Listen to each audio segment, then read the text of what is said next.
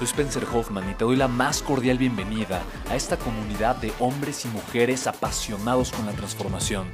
Y es que sabemos que así tiene que ser la vida, habiendo tantos con la mente confundida y plomo en el corazón, desperdiciando su potencial y dejando su vida para después, para nunca. Sabemos que tenemos que hacer algo y es por eso que estamos comprometidos a cambiar las cosas. No somos uno más del montón y pasamos desapercibidos. No le hacemos caso al miedo ni huimos del dolor de pagar el precio. Y sobre todo, no cargamos con el pasado ni con el arrepentimiento porque vivimos en el presente. Creemos en la grandeza y la creamos. Creemos en quienes lideran con su inteligencia y su pasión y en quienes construyen un imperio con su potencial a pesar de venir de la nada. Aquellos que podemos llamar imprescindibles porque sabemos que ser uno de ellos es cambiar al mundo y dedicar la única vida que tenemos a construir un legado. Bienvenido a tu podcast, Una vida, un legado.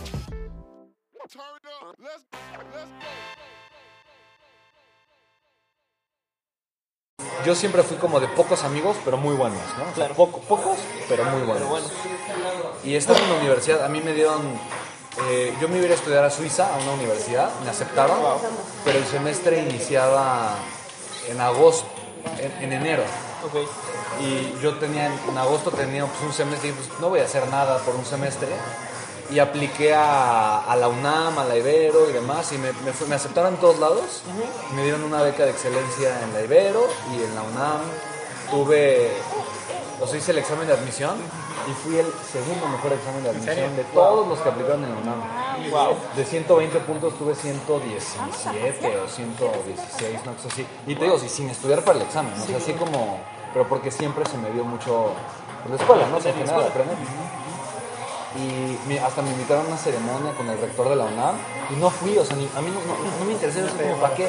Mi mamá se enojó conmigo, ella fue mi representación, tenía el, el diploma, Fox también me dio un diploma por ser estudiante sobresaliente y no fui a la ceremonia también, mi mamá se enojó.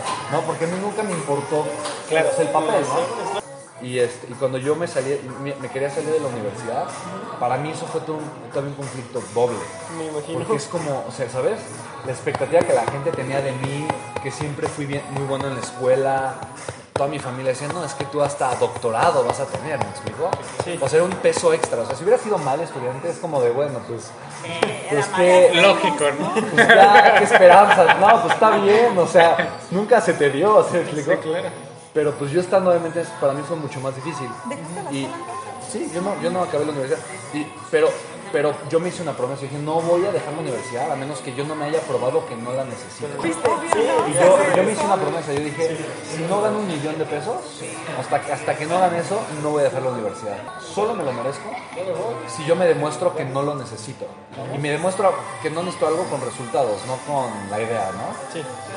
Y, y- y eso fue lo que hice. Entonces, en mi mente es, cuando alguien me dice, no es que quiero la universidad, lo primero que digo es, demuéstrame que no la puedes, necesitas. claro. O sea, demuéstrate que no la necesitas, demuéstrate que puedes sin ella, ¿no? Sí, sí, sí. Porque es fácil decir las cosas, ¿no? Cuando tienes ya el propósito, el camino, cuando ya te probaste que, que puedes y demás, pues órale, ¿no? Tal cual.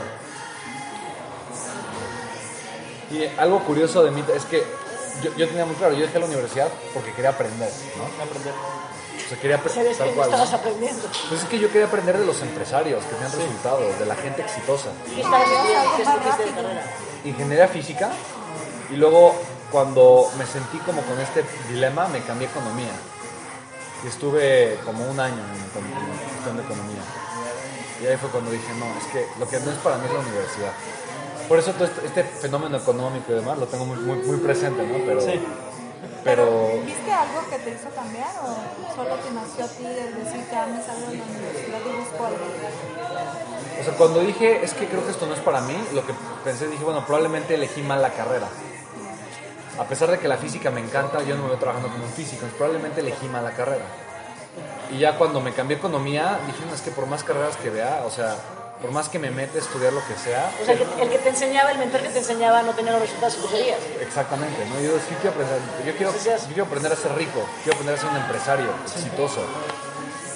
Eso no me lo van a enseñar aquí, administración de empresas, no, me voy a hacer un empleado. Claro. Pero, ¿y de quién voy a aprender? De empleados, ¿no? Que trabajan para la universidad. ¿no? Entonces, o sea, en mi mente no hacía mucho sentido. Y buscaste a alguien. Sí, claro. ¿A quién fue el primero que.? El, el primero, sí, yo creo que fue John Maxwell. O sea, el primero así grande, fuerte, fuerte, fuerte, sí, John Maxwell.